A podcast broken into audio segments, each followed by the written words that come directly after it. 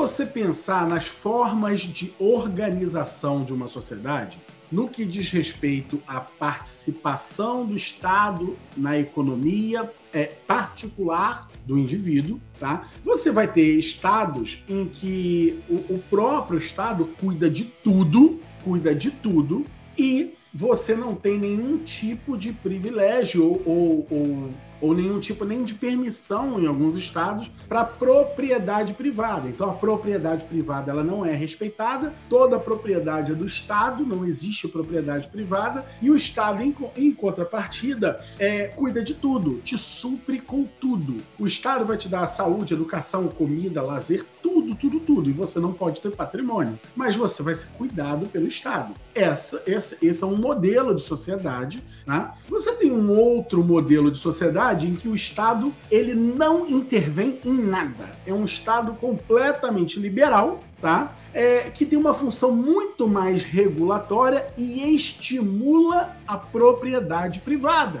né? E, e, e faz de um tudo para que o indivíduo enriqueça, para que o indivíduo gere recursos, beleza? E você tem aí uma, uma espécie de modelo, vamos dizer, chamar de misto, né? Onde você tem um Estado forte que intervém nas relações privadas, sim, e que também supre o indivíduo é, com determinados serviços e tudo, e que ao mesmo tempo também estimula a propriedade privada, mas também não no mesmo nível que num, num, num país mais liberal. Então, é, só para a gente tipificar, para a gente exemplificar, o primeiro modelo é o modelo, é, o modelo comunista, por exemplo, né? o modelo que tem, você tem na China, na China comunista, né? não na China Hong Kong, mas na China comunista, é aquele modelo que se tem. Uh, você tem o segundo modelo, que ele é, por exemplo, como o que tem aqui nos Estados Unidos, um Estado muito mais liberal, com profundo estímulo à, à, à, à função, à, ao, ao, à propriedade privada, à aquisição de bens, aquisição, ao, ao fortalecimento do consumo, e que o Estado assume uma postura muito mais regulatória das relações do que qualquer outra coisa.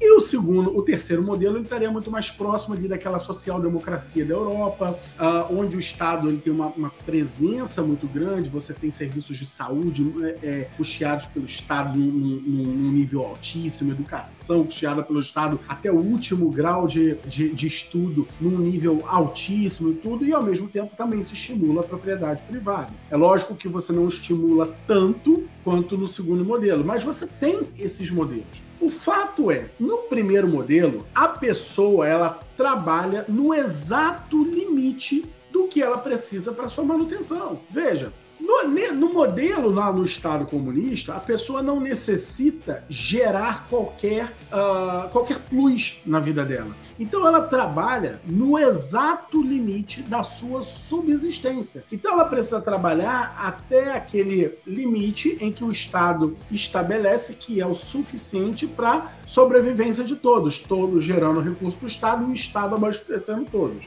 Nos dois últimos modelos, não. Os dois últimos modelos são maravilhosos. Por quê? Porque a gente pode adquirir bens, a gente pode ter as coisas, a gente pode comprar o que quiser, a gente tem liberdade. Por outro lado, por outro lado, já são modelos em que você precisa trabalhar além da sua necessidade de subsistência. O que é trabalhar além da sua necessidade de subsistência? A minha vida custa, vamos dizer, Uh, sei lá, 20 mil reais, 10, vamos botar no número mais redondinho. A minha vida custa 10 mil reais. Quanto eu preciso trabalhar para viver? 10 mil reais. Ora, mas só que tem um detalhe. E se num dia eu é, fico doente, e se no outro dia uh, tem alguém com uma necessidade, algum revés acontece na vida, ou seja, você precisa trabalhar um pouquinho além da sua subsistência para atender os eventuais reveses que a vida pode trazer. Beleza? Mas não é só isso. Você precisa trabalhar, além daquele pouquinho a mais, você também precisa trabalhar um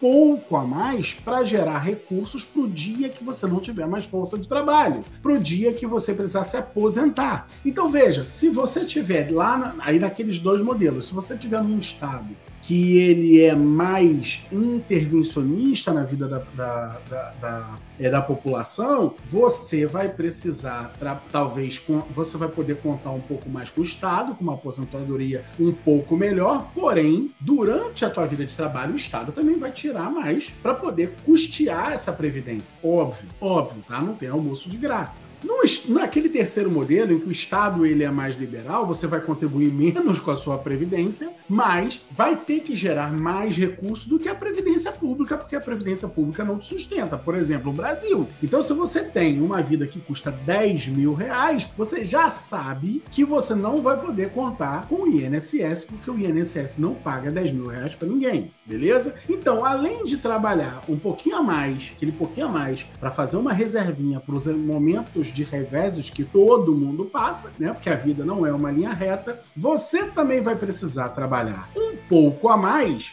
para formar uma reserva para manutenção sua e da, do seu cônjuge, da sua família e tudo mais, para os momentos em que você não tiver mais a potência de trabalho que você tem hoje e até o momento que você quiser se aposentar. E mais ainda, também não são raros os casos em que você precisa, quer e deseja trabalhar mais ainda, para quê? Para poder deixar algum tipo de garantia para sua prole, para sua descendência, para gerações seguintes. Então você uh, tem um filho, você quer deixar esse seu filho com o mínimo de amparo. Ou às vezes a pessoa não tem filho e quer deixar um terceiro, um sobrinho, alguém que seja alguém que seja querido, a ponto de ter um amparo. A forma, a forma mais segura que as pessoas, que as economias é, capitalistas do mundo encontraram para fazer isso, normalmente é através da aquisição de imóveis.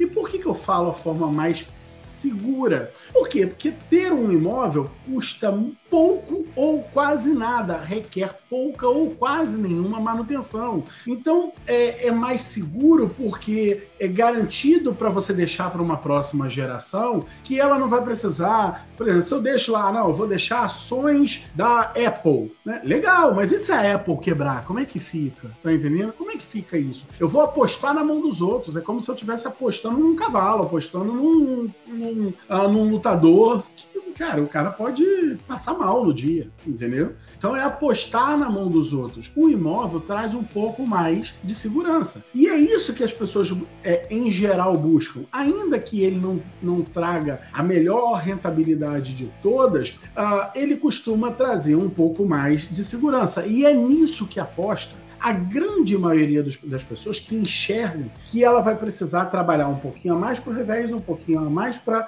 a aposentadoria, um pouquinho a mais para as próximas gerações. Então, o que, que ele faz? Ele costuma adquirir bens imóveis. Por quê? Porque o bem imóvel, ele lá na frente, ele não só a possibilidade de ter uma quebra e ele ter uma perda muito grande é bem pequena, como ele também tende a gerar uma receita que talvez não será tão grande quanto uma receita, por exemplo, no mercado de capitais, tá? Mas que é uma receita ali certinha e que vai garantir a aposentadoria dele, que depois vai garantir o início da vida do, dos filhos e que vai garantir um eventual, vai, vai formando reserva para os eventuais momentos de reveses. Então essa, essa, esse investimento em imóveis, não só no Brasil, tá? não só no Brasil, mas em todo o mundo ele é visto como algo uh, de maior interesse pelas pessoas que adquirem patrimônio, tá?